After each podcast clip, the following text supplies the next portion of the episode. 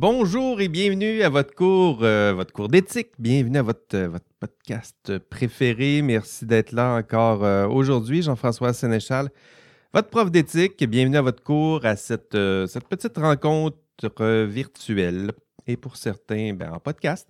le cours, parlons-en, puisque nous y sommes. Première date butoir pour vous, le TP1 ce sera euh, ce dimanche à 23h59. Ça peut être bien avant, ça peut être maintenant. La tâche est simple. Euh, en équipe, vous devez créer un problème éthique que vous pourriez vraiment rencontrer dans l'exercice de votre profession. Donc, un problème qui est réaliste, concret, probable. Deux, trois paragraphes euh, max et tout ça, ça vaut cinq points. Donc, je sais que c'est c'est pas beaucoup de points, 5 points, euh, mais prenez quand même le temps de choisir un problème qui vous passionne. Je sais, il y en a qui seraient tentés, ben, c'est juste 5 points, on va faire ça vite, puis ça ne sera pas grave. Euh, effectivement, vous allez peut-être perdre un ou deux points, pas plus, s'il n'est pas bon votre problème, mais le problème, c'est que vous allez être pris avec ce même problème tout au long de la session. Donc, euh, soyez sérieux dans le choix et dans la rédaction de ce problème parce que vous allez passer des heures à tenter de, résoudre ce problème. Donc, si ça vous passionne nullement le problème que vous m'avez proposé, bien, vous allez passer 8 à 15 heures à travailler sur, euh, ce problème-là. Et, gageons que vous allez m'en vouloir de vous faire travailler sur un problème aussi poche alors que c'est vous qui l'avez soumis. Donc, euh, prenez le temps, choisissez un vrai problème réaliste, concret, plausible, intéressant, passionnant, ça sera encore mieux. Puis consultez ceux et celles qui ont peut-être une expérience pratique sur le terrain qui vont qui pourraient vous aider à cibler ou identifier un vrai problème, un vrai problème que vous pourriez vraiment rencontrer dans l'exercice de votre profession. Attention aussi aux travaux d'équipe. Hein, le TP1, euh, c'est votre premier vrai test, je dirais, pour mettre à l'épreuve votre dynamique d'équipe euh, ou, le peu de dynamisme de votre équipe, c'est cela. Donc, euh, c'est peut-être le plus gros défi de, ce TP1. En fait, c'est pour ça que je le donne très tôt. Je vous donne des échéanciers très serrés pour tester la gestion de votre équipe. Donc, assurez-vous d'ici dimanche que tous les membres de l'équipe sont actifs et engagés que ce soit via vos teams. Euh, il y en a qui travaillent même sur Discord maintenant, euh, Google Docs. Ça fonctionne pour moi. Euh, ça, ça, peut fonctionner pour votre équipe. L'important, c'est que vous aurez besoin de tout ce beau monde pour le TP1 et surtout de tout ce beau monde pour le TP2. Donc, s'il y a des problèmes dès maintenant avec le TP1, des problèmes de gestion d'équipe notamment, peut-être un ou deux qui travaillent moins, qui travaillent peu, qui ne donnent pas de nouvelles, c'est le moment de résoudre ce genre de problème-là. Tout de suite maintenant, vous avez un peu plus de temps, c'est le, milieu, le milieu de la session. Attendez pas à la fin de la session avec le TP2 qui, lui, vaut 25 points. Puis là, l'équipe explose, puis vous êtes dans la complétion de, de, vos autres examens. Personne n'a tout le monde est stressé, ça chicane, ça se crée des injures, puis en plus, là, vous mettez à me mettre en, CC, puis là, on essaye de résoudre ça en catastrophe. Non. Hein, faites-le dès maintenant. Regardez, il y, a, toutes sortes de participants. Assurez-vous que tout le monde participe dès maintenant, dès ce dimanche. Puis sinon, ben, faites-moi signe. Puis ensemble, ben, on va corriger la, situation de façon préventive. Donc, euh, c'est normal en même temps. Je, ne veux pas blâmer personne. C'est normal d'avoir des, problèmes de gestion d'équipe. À votre âge, je dirais que gérer tout ça en même temps, euh, il y en a qui sont très bons, je le vois, qui sont capables de leader tout ça, mais il y en a qui c'est plus compliqué, c'est normal aussi. Euh, l'important, c'est d'accroître, je dirais, chacun votre compétence en la matière parce que vous en aurez euh, bientôt besoin fréquemment et intensément de cette, de cette compétence-là. Donc, d'où ben, d'où l'occasion que vous avez de vous pratiquer euh, ici à l'université. Aujourd'hui, nous allons nous euh, concentrer sur le module 4. Donc, cette semaine, j'ai ouvert deux modules, vous l'avez vu, ça va vite l'été. Deux modules, module 4, module 5. Aujourd'hui, on va se concentrer sur le module 4. Et le module 5 vous sera introduit cette semaine, ce vendredi, mais par podcast. Donc aujourd'hui, module, module 4. Et dans ce module, vous serez introduit à la grille de Lego. La grille de Lego, cette expression, je vais la dire peut-être 200 fois pendant le cours d'aujourd'hui et dans les autres cours. Donc, vous allez entendre cette expression-là souvent, la grille de Lego. C'est la grille d'analyse qui vous est proposée dans ce cours. Il y en a plusieurs des modèles, mais euh, la grille qui vous est suggérée dans ce cours, c'est la grille de Georges A. Legault, hein, qui est l'auteur euh, du, principal ouvrage du cours. Et c'est cette grille que nous allons utiliser dans ce cours. Cette grille a des, des failles, mais a des forces. Euh, entre autres, elle est très bien ancrée dans le système professionnel québécois. Donc, euh, c'est pour ça que j'ai choisi cette grille. Elle est en français aussi. Euh, donc, elle n'est pas parfaite, mais c'est cette grille que nous allons utiliser dans ce cours. Donc, soyez attentifs aujourd'hui. Je vais vous l'introduire. vous aurez besoin de cette grille. vous devrez également puiser dans les résultats Euh, plus tard, vous allez analyser le TP1 que vous allez me suggérer bientôt. vous allez devoir l'analyser à l'aide de cette grille. Donc, euh, pour vous, c'est déjà une première façon de vous familiariser avec cette grille. Et euh, ben, je me permets de vous le mentionner au passage, ben, il y aura des questions aussi dans les examens qui sont liées à cette grille. Donc, vous devez la connaître, mais aussi être capable de l'utiliser donc, pour toutes ces bonnes raisons, je vous invite à être très attentif dans cette introduction. ça vous donnera déjà une, première compréhension de cette, euh, ben, cette fameuse grille de Lego. Euh, je vais prendre un cas, puis je vais passer avec vous une première fois la grille de Lego. Donc, euh, ça se peut qu'il y ait des bouts un peu moins intenses, mais soyez attentifs.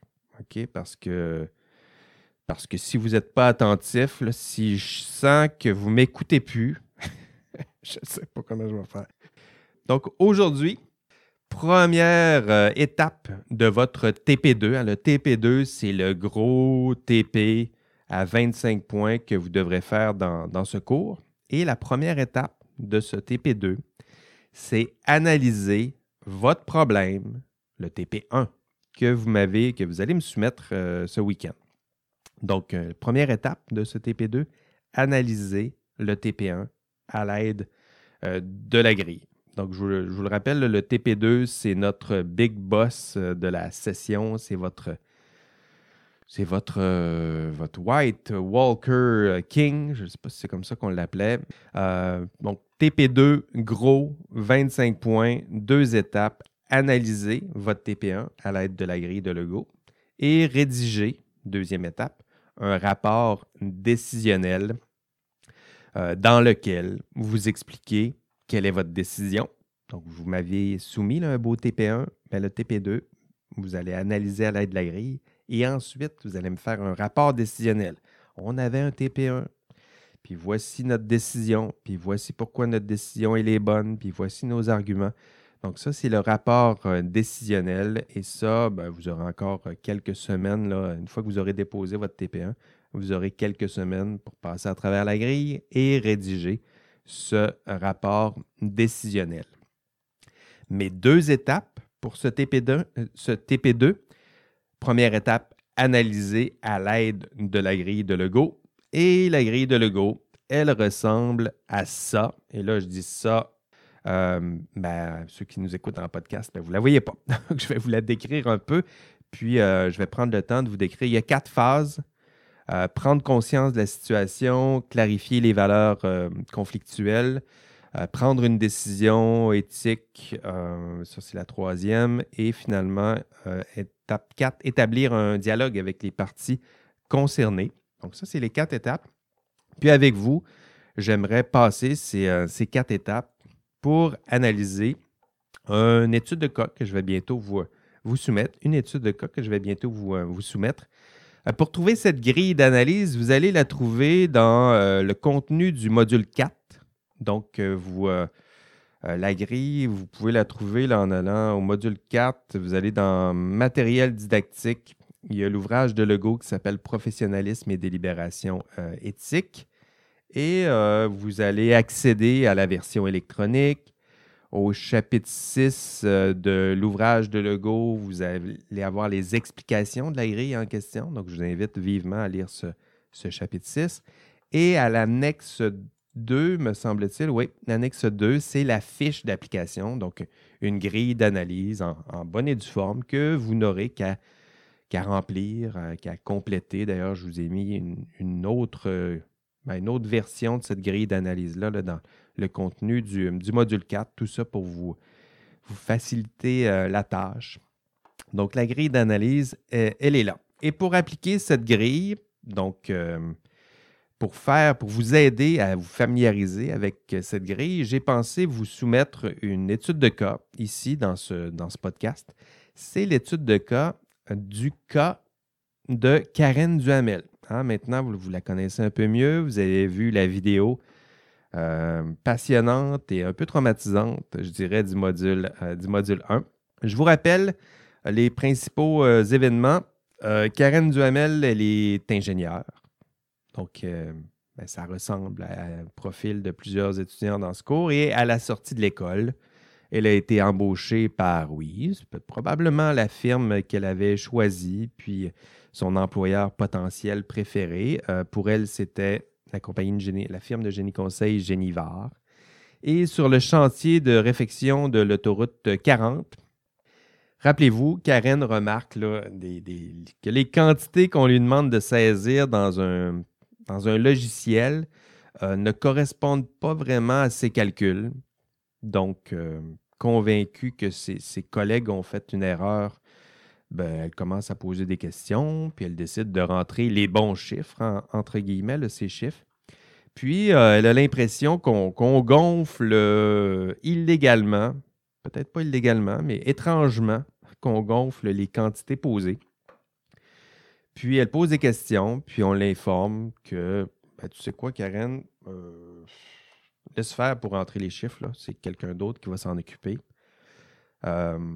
Donc, ça soulève des soupçons. Karen remarque qu'elle est témoin que euh, de l'argent liquide euh, circule autour d'elle. Euh, des motons d'argent, c'est son expression. Un moton d'argent. Avez-vous déjà vu un moton d'argent liquide? moi, jamais. même les plus gros motons d'argent que je traîne dans mes poches, j'appelle jamais ça un moton d'argent. Sinon, un billet peut-être. Mais elle, elle a vu des, des motons d'argent. Pas vous, j'imagine. Je vous le souhaite pas. donc, assez rare ce genre de, problème mais euh, possible dans son cas, parce que vous voyez bien que c'est possible dans son cas. Euh, donc, j'ai choisi ce cas pour tenter d'appliquer la grille de Lego. Donc, vous le connaissez bien, ou en tout cas, vous le connaissez un peu mieux, ce cas. Et on va prendre la grille proposée par Lego, puis on va essayer de l'appliquer au cas de Duhamel. Donc, on va utiliser la grille euh, de Lego. c'est un luxe que, n'avait pas Karen Duhamel. Hein, lorsqu'on on a à résoudre un problème éthique, euh, ben, on ne pige pas nécessairement dans une grille d'analyse. Euh, puis probablement que je dirais qu'en toute honnêteté, que vous n'utiliserez jamais intégralement cette grille. Puis dire ça, il y a quelque chose d'un peu choquant, mais il faut être euh, honnête. mais de passer une fois à travers cette grille, ben, vous allez découvrir qu'il y a plusieurs étapes qui vont vous rester néanmoins en tête. Hein. Il y a des, suggestions, je dirais, de Lego. Il vous suggère quelques étapes, quelques sous-étapes importantes. Et ce sont ces sous-étapes-là qui, vont vous marquer, qui probablement vont influencer votre façon de prendre des, décisions à l'avenir. Donc, c'est davantage ça qui m'intéresse que de vous transmettre intégralement une grille en souhaitant qu'un jour un étudiant sorte sa grille de Lego puis se mette à, résoudre des problèmes éthiques. Ce n'est pas vraiment ça l'objectif. Donc, à la fin de ce cours, vous, ne garderez pas en mémoire toute cette grille, euh, mais euh, vous, euh, vous allez en garder, je dirais, l'essentiel et ce sera bien suffisant pour vous aider à résoudre des problèmes éthiques. Donc, dans le cas de Karen Duhamel, Legault vous suggère, comme n'importe quel cas, Legault, avec sa grille, vous suggère de passer à travers quatre étapes. Je les ai mentionnées plus tôt. Un, prendre conscience de la situation. Donc, on se concentre sur les faits. Deux, clarifier les valeurs. Donc, c'est les valeurs, la phase 2. Phase 3, prendre une décision raisonnable, donc produire des raisons d'agir. C'est la phase 3. Et la phase 4, euh, on prend un peu de distance par rapport à notre décision, puis on tente de, l'expliquer aux différentes parties prenantes. Euh, on va rentrer maintenant dans le détail. Êtes-vous prêts? Non, ça me permet juste de mettre un petit silence puis de rattraper votre, attention. Donc, le code du Hamel, phase 1, euh, les faits. Donc, prendre conscience de la situation, c'est ce que le go veut dire. Il vous dit en sous-étape A, inventorier les principaux éléments de la situation. Donc, recenser les faits, ce que ça veut dire, c'est recenser ce qui est certain, identifier ce qui est plutôt incertain. Euh, pour Karen, ben, quels sont les faits? Ben, c'est ce qu'elle peut documenter, prouver, ses calculs, euh, les, chiffres qu'elle voit circuler, elle peut le démontrer, le prouver, faire imprimer ce qu'elle voit à l'écran, donc euh, documenter sa, sa, preuve. En B, toujours dans la même étape, B, le Go vous dit euh, que vous devez formuler le dilemme éthique. Hein. Le vous dit, lorsque vous rencontrez un dilemme éthique, c'est important de le formuler, d'essayer de, de, le résumer à sa plus simple expression hein, pour comprendre un peu plus clairement. Et dans le cas de Karen Duhamel, je dirais que son dilemme, hein, lorsqu'on le formule de façon très générale, je dirais que ça ressemble à bien des dilemmes éthiques. C'est euh, la tension entre euh, agir, je dirais, faire des démarches pour résoudre ce problème ou euh, ben, ne rien faire. Donc, ne pas faire de démarches. puis, donc, ça permet de. Vous voyez qu'il y a des enjeux éthiques qui sont liés aux deux parties du dilemme faire quelque chose, il y aura des conséquences importantes. Déjà, si on se met à poser des questions, euh, c'est déjà litigieux. Et ne rien faire, on voit que là aussi, il y a une certaine prise de position éthique et il y aura des conséquences à cette inaction. Donc, pour elle, le dilemme éthique, je dirais que ça, se formulerait de façon générale euh, de cette façon. En C, le go vous dit résumer la prise de décision spontanée. Donc, ça, le go, il dit c'est important aussi. Euh, lorsque vous êtes face à un dilemme, c'est important d'exprimer votre euh, prise de décision spontanée, celle que, votre pif euh, vous, vous, dicte ou votre guts ou votre, euh, appelez ça comme vous, votre instinct, on va le dire plus proprement comme ça. le go dit c'est important de le formuler parce qu'il il y en a plusieurs qui finissent là. lui, il vous dit non, c'est important de la cibler, c'est un point de départ. Il hein. faut, l'exprimer, voir d'où on part, éventuellement faire le reste de l'analyse et éventuellement, éventuellement peut-être revenir à l'intuition de départ ou peut-être, euh, à la lumière de notre analyse, ben, prendre une décision contraire à notre décision spontanée. Euh, donc, c'est ça, c'est aussi possible. En D, le go vous dit analyser la situation des parties concernées. Hein, ce que ça veut dire, ça, c'est ben, prenez-vous une feuille, puis euh, énoncez votre dilemme, puis à gauche, je prends telle décision, puis à droite, je prends la décision contraire, puis quelles sont les conséquences de ma décision euh, sur, euh, sur toutes les parties prenantes, hein, les, tous les acteurs? Si je prends la décision de gauche, quelles sont les conséquences sur tous ces acteurs? Et si je prends la décision de droite, quelles sont les conséquences sur tous ces acteurs? Donc, vous voyez, c'est tout à fait dans l'esprit du, conséquentialisme. On fait la liste de tous les acteurs ou parties prenantes, puis on regarde les conséquences sur tout le monde. Puis euh, ça semble enthousiasmant comme ça en disant, ben oui, c'est ça, c'est simple, on fait, on fait, on met une feuille, puis on fait ça. Mais vous allez voir qu'il y a beaucoup de parties prenantes, puis euh, il y a de nombreuses conséquences, puis il y a de nombreuses conséquences directes, indirectes, puis indirectes, d'indirectes, puis on s'essouffle assez vite. Mais le go vous dit, vous devez euh, minimalement tenter de, le faire, identifier les principales conséquences positives, négatives sur les principales euh, parties prenantes. Et en E, le go vous dit, analyser la dimension normative de la situation. Hein, on est toujours dans les faits, la première phase. Il y a des normes, il faut les identifier. Pour Karen, ben oui, il y a des normes. Est-ce qu'on est-ce qu'on peut faire ça, falsifier des données? Puis comment ça fonctionne tout ça? Euh, puis elle, elle peut se, renseigner. Quelles sont les normes en, la matière? Quelles sont les lois, les normes, les règles qui, régissent, qui encadrent tout ça? Euh, est-ce que je peux contester? Si c'est mon employeur qui me demande de, me taire, est-ce qu'il y a des normes qui balisent euh, mon rapport d'autorité avec mon employeur? Est-ce que je peux le contester, ce rapport? Est-ce qu'il y a des lois, des règles qui m'y contraignent, qui m'y contraignent? Ou est-ce qu'il y a au contraire des lois, des règles qui me permettent de me distancier par rapport à, la demande de, mon patron? Donc, le cadre normatif, c'est tout ça. Ce n'est pas seulement votre code de déontologie, c'est votre code de déontologie, mais ce n'est pas uniquement ça. Code civil, code criminel, code du travail, euh, code du bâtiment, code, code, code, code de code. Il y en a partout, il y en a des règles.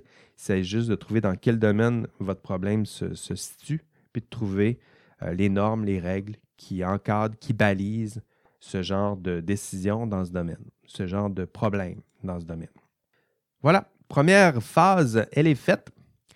Euh, donc, le go nous dit d'abord, on se concentre sur les faits. Et ben voilà, on l'a fait. On a passé à travers les faits, cette première phase de Lego. Deuxième phase, nous dit-il, euh, on parle toujours du cas de Karen Duhamel. Que doit-on faire pour résoudre le cas Duhamel une fois qu'on a identifié, euh, on a traité les faits? Euh, Legault nous dit c'est important aussi de clarifier les valeurs qui sont en conflit. Donc, ça, c'est un discours qu'on s'éloigne peut-être de, votre langage ou de vos réflexes plus naturels. Euh, mais je dirais identifier les valeurs. Le Go nous dit euh, identifier les émotions dominantes. Ah, ces, émotions-là, -là, ce n'est pas parce qu'elles doivent dicter notre prise de décision, mais elles influencent évidemment notre prise de décision. Donc, c'est important de les, les, expliciter, les nommer. Dans le cas de Karen Duhamel, c'est clairement, je dirais, anxiété, très certainement, peur de perdre son emploi, euh, peur du jugement des patrons, peur du jugement des collègues, un grand sentiment de frustration, on le sentait, euh, l'impression d'être, de ne pas être cru, d'être trompé même, je dirais, par, par son entourage. Euh, donc, le gars vous dit, on part des émotions, on identifie aussi les valeurs agissantes. Donc, essayez d'identifier les valeurs qui se cachent derrière euh, derrière le, dilemme. Donc, derrière les premiers faits qu'on a identifiés dans la phase 1, euh, pour Karen Duhamel, les valeurs, à quoi ça ressemble? Je dirais que euh, sécurité d'emploi, très certainement. ça, c'en est une valeur. on ne veut pas perdre. Ça a de la valeur, cet emploi-là. Et cette sécurité-là, on ne veut pas la perdre. le temps, c'est une valeur. Il y aura nécessairement des pertes de temps et de ressources pour tenter de résoudre ce problème. Euh, loyauté envers l'employeur, solidarité envers ses collègues. Et tout ça, on peut opposer à, pour elle, peut-être euh, le devoir d'honnêteté, euh, respect des lois, respect des règles, respect du code de déontologie. Et en dessous, il y a toutes sortes de peut-être valeurs cachées aussi dans les normes. Dans les normes, il y en a aussi des, valeurs. Lorsqu'on suit une, loi, une règle, souvent, ces lois, ces règles euh, ont été mises en place pour défendre certaines valeurs. Euh, on doit dire la vérité, euh, être honnête, garder notre indépendance professionnelle. il y a des normes qui nous assurent, entre autres, que les professionnels gardent une certaine forme d'indépendance. paix sociale, c'est une valeur. Je dirais que c'est la valeur peut-être principale qui se cache derrière même euh, la, profession d'arpenteur géomètre, on dirait qu'elle s'articule autour de ça, l'idée de paix sociale, euh, le bien public, la santé publique pour certains autres professionnels. Ce sont les valeurs qui se cachent euh, derrière la plupart des actions. En C, le Go, on parle toujours des valeurs. Le Go nous dit identifier le principal conflit de valeurs. Donc, une fois qu'on a identifié plusieurs valeurs qui se cachent derrière les conséquences positives, négatives, euh, identifier les valeurs aussi qui se cachent derrière les normes, les règles. Euh, le Go nous dit c'est important de revenir au dilemme puis de voir quelles sont les, deux principales valeurs qui semblent être en conflit. Hein, je dirais que si euh, Karen ne fait rien, ben, la valeur qui se cache derrière ça, c'est peut-être, je ne sais pas, sécurité d'emploi, loyauté envers l'employeur. On le voit, si c'est un dilemme, c'est parce qu'il y a une valeur. Hein, il y a une tension entre ces deux valeurs-là. on voit que chaque partie du dilemme a de la valeur, justement. Hein, si elle ne fait rien, il y a des bonnes raisons pourquoi elle ne fait rien. Sécurité d'emploi, solidarité envers les pairs, qui sait. Et si elle agit, elle se met à poser des questions, mais il y en a d'autres valeurs qui se cachent. Euh, justice, honnêteté, euh, trésor public, bien public, vérité peut-être, qui, qui sait. mais voilà. Hein, et peut-être en gros, si j'avais à réduire le, dilemme de Karen Duhamel, je dirais que les deux valeurs centrales, ça semble être, je la vérité hein, qui se cache derrière le, cadre normatif qui l'oblige à rester intègre et dire vrai, pas falsifier les données. Et l'autre valeur, c'est peut-être pour elle, je dirais, la sécurité d'emploi, euh, peut-être. Euh, donc, c'est comme ça que le Go, hein, si on prend la deuxième phase, celle sur les valeurs, ben, on identifie les valeurs, on les nomme et on tente de réduire le, le dilemme éthique à un conflit de deux, entre deux principales valeur. L'indice cette semaine, universalisable. Universalisable. OK. À quoi euh, la phase 3 maintenant? À quoi doit penser Karen en phase 3? Le Go nous dit, euh, pour résoudre le cas de Karen Duhamel, vous devez ensuite prendre une décision raisonnable. Donc, ça semble simple tout ça, mais c'est en comment produire des raisons euh, d'agir. Pour produire des raisons d'agir, le Go vous dit, pour hein, créer une raison, ben, vous devez d'abord identifier une valeur qui pour vous aura préséance. Euh, puis, euh, donc ça, c'est identifier la valeur qui a préséance. Si vous créez un seul argument, euh, souvent c'est une seule valeur. Parfois, vous pouvez créer plusieurs arguments qui tous pointent ou s'appuient sur la même valeur. Donc ça, c'est comme ça qu'on crée des arguments éthiques. En B, le Go vous dit, ben, identifiez le principal argument qui justifie justement cette valeur prioritaire. Puis, posez-vous la question, quelles sont les raisons qui justifient la priorité accordée à cette valeur? Si vous dites la valeur principale, ce sera la vérité euh, pour Karen. Donc, pourquoi, au nom de la vérité, cette décision doit être prise? Hein, pourquoi? Ben, on l'a vu au, module 2. Pourquoi? Ben, il y a plusieurs façons d'argumenter mais je vous en ai proposé deux principales, je dirais, conséquentialisme, euh, déontologisme. Ben ça, pourquoi vous les avoir proposés? Parce que ce sont des, façons de concevoir des, arguments. Donc, pourquoi respecter la vérité? Ben, parce qu'il y aura des conséquences importantes si, euh, si on ne respecte pas cette valeur-là de vérité qui est inscrite dans mon code de déontologie. Donc, si je ne respecte pas cette valeur de vérité, il y aura telle conséquence navrante sur telle, telle, telle personne et on veut éviter ça à tout prix. Euh, si on respecte la valeur de, vérité, il y aura telle conséquence positive, ta, ta, ta, et voilà ce qu'on veut ce qui, qui, se produise. Un argument déontologique, ben, il y aura certaines normes, certaines règles qui seront violées. Ces normes-là ont, de la valeur en société, défendent justement telle ou telle valeur.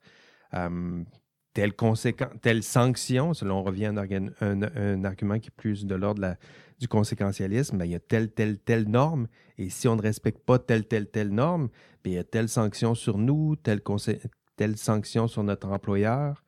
Ah, donc, ça, c'est des façons d'argumenter.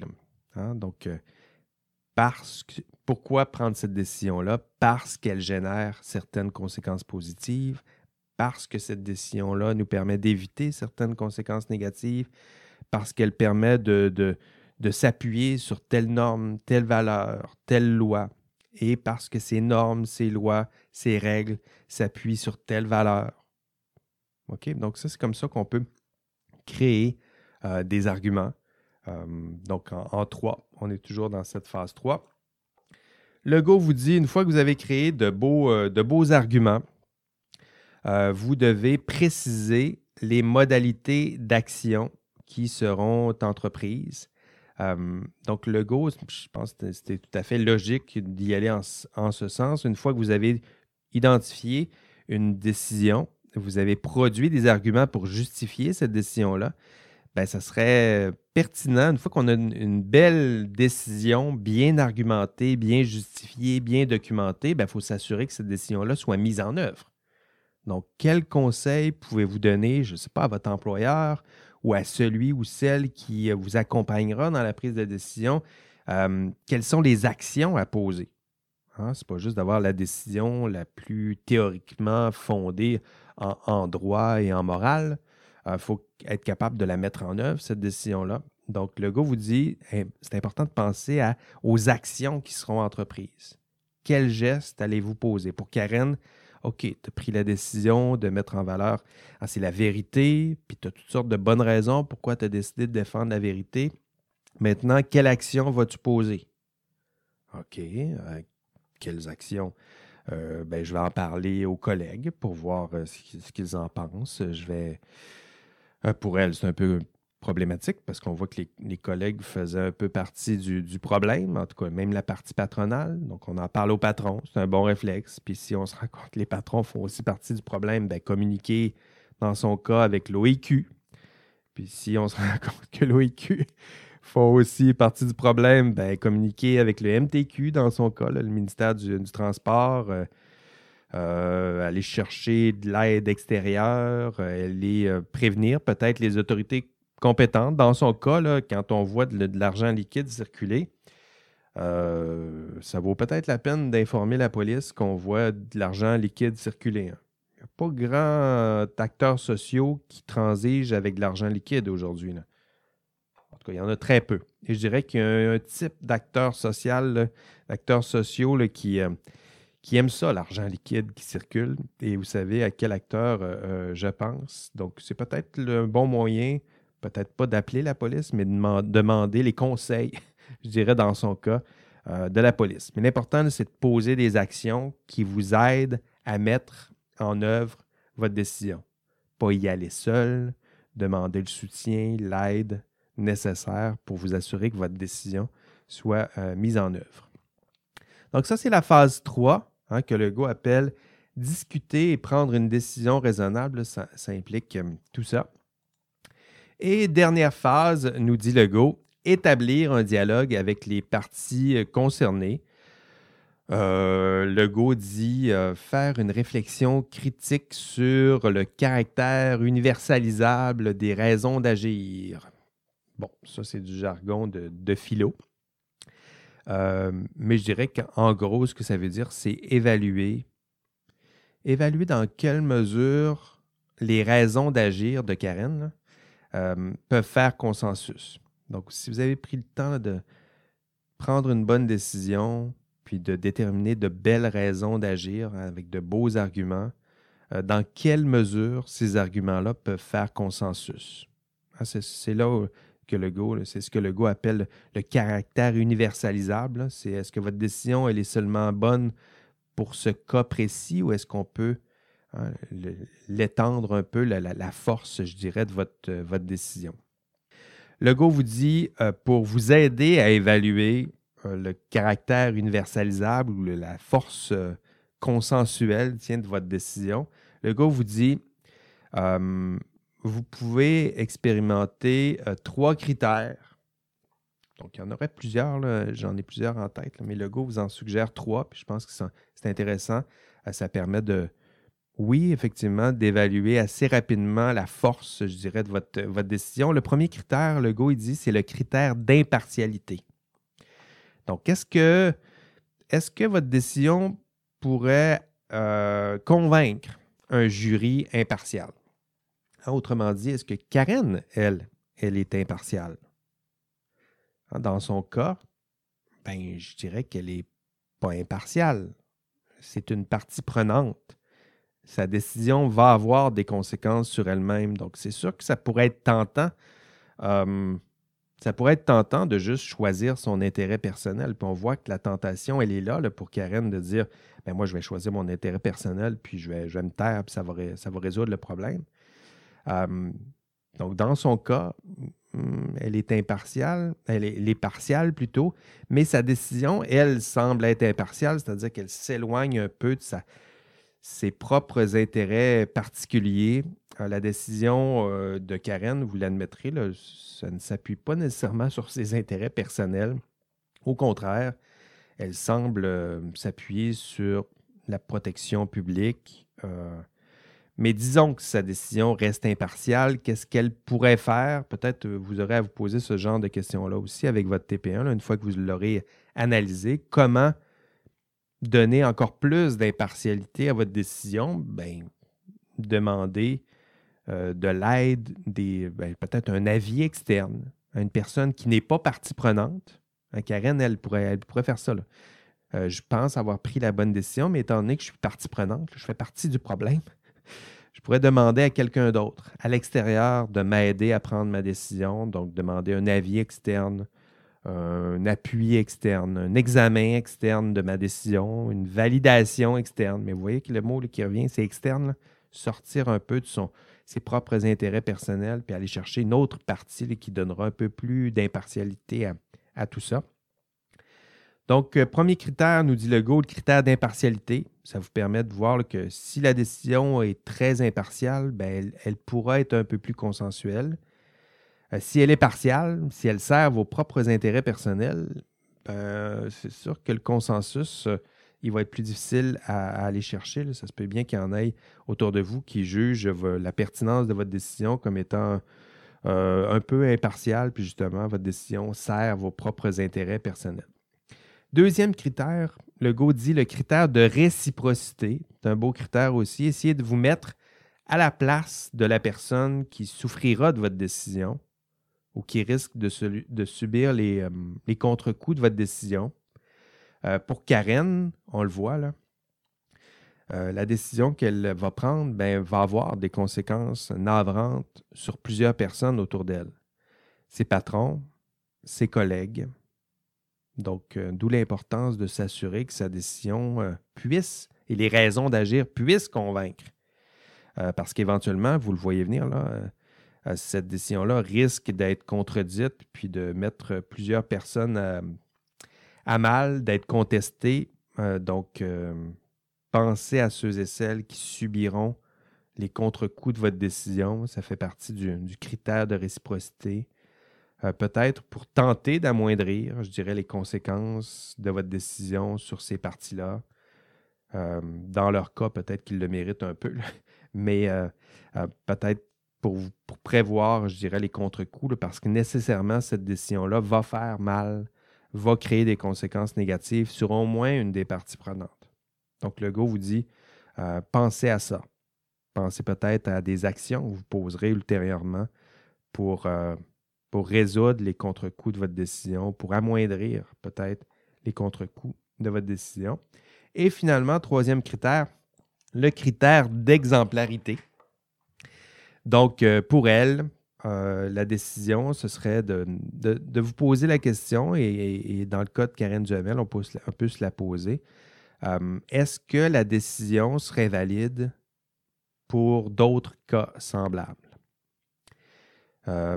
donc, est-ce que la décision, ben, dans son cas, oui, il me semble que sa décision pourrait s'appliquer dans d'autres cas semblables. Et qu'est-ce qui fait pourquoi sa décision peut s'appliquer à d'autres cas semblables? C'est parce qu'elle s'appuie, entre autres, sur des codes, euh, des règles, des normes. Donc, ces dernières, euh, habituellement, les lois, les règles, c'est justement leur force, c'est qu'elles sont généralement formulées euh, pour être assez inclusives, hein, pour s'appliquer à plusieurs cas semblables.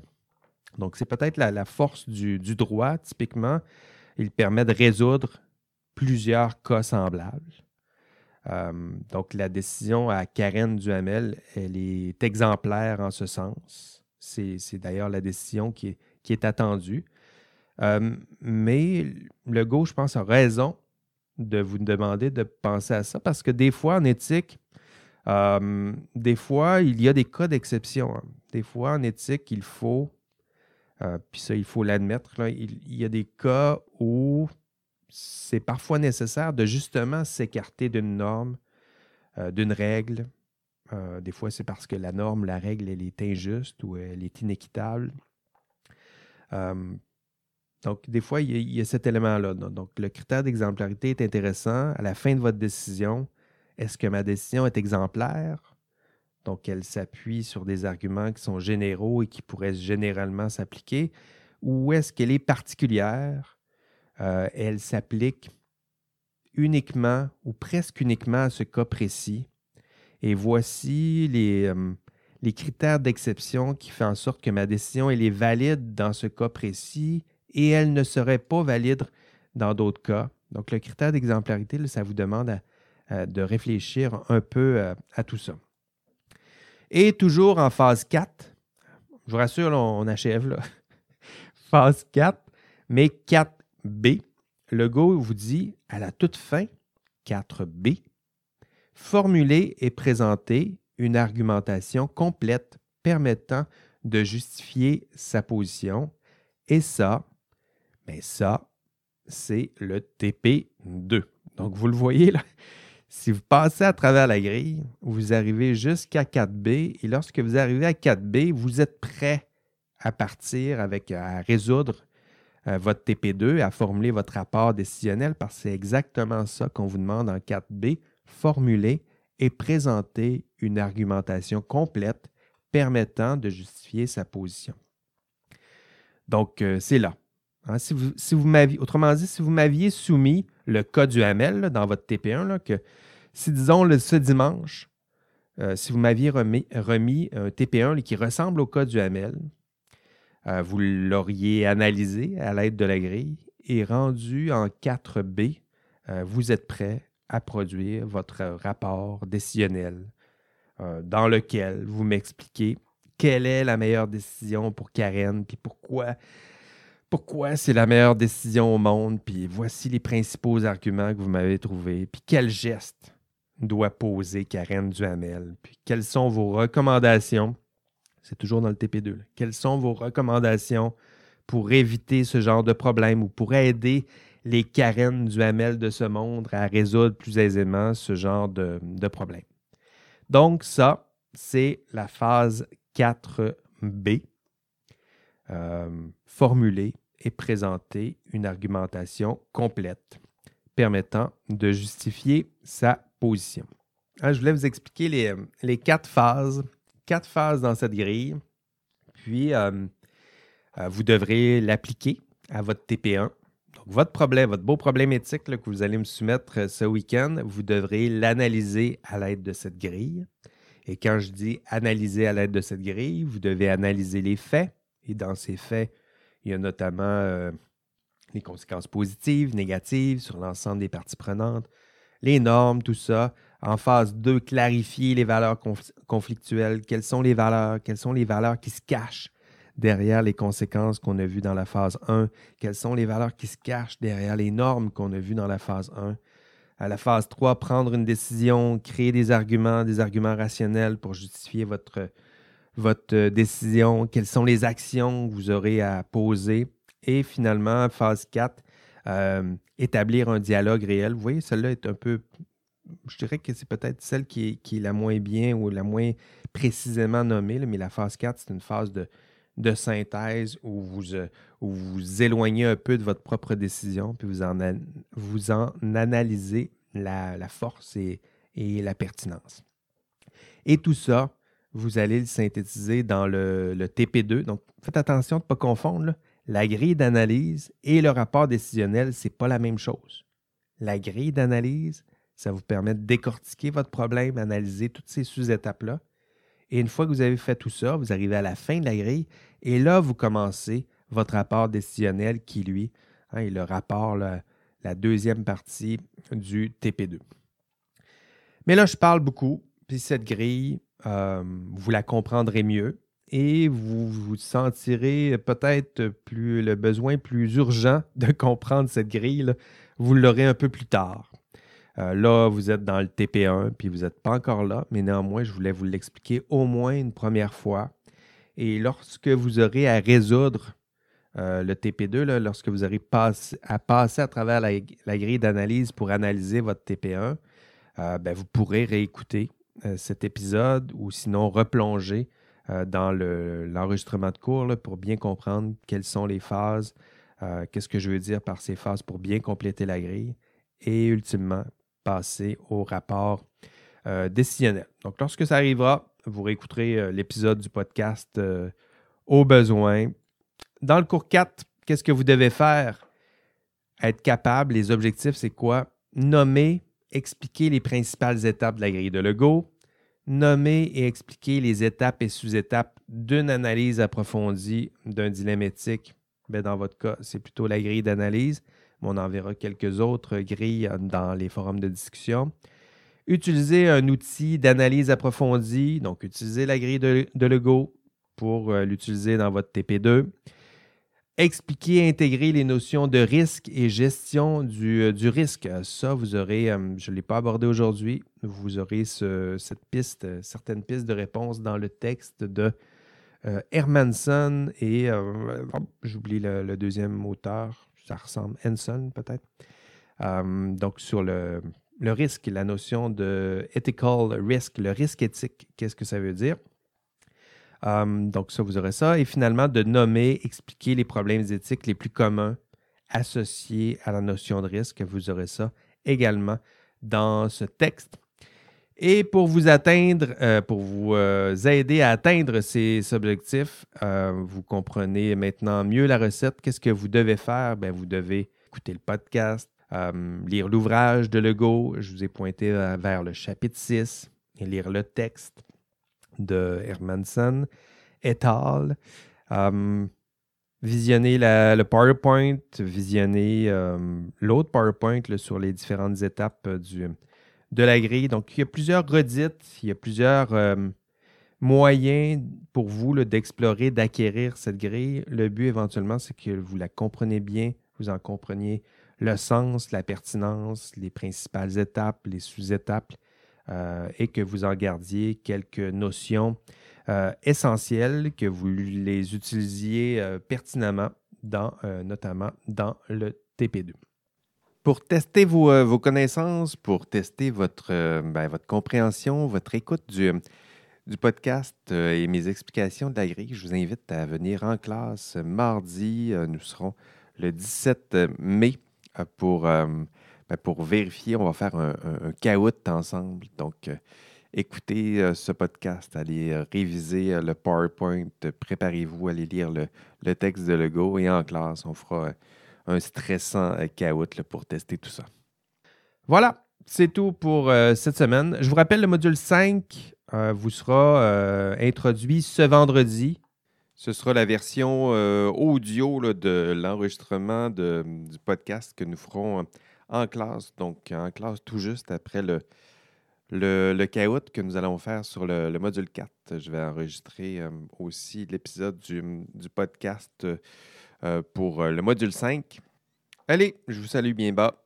Bye bye.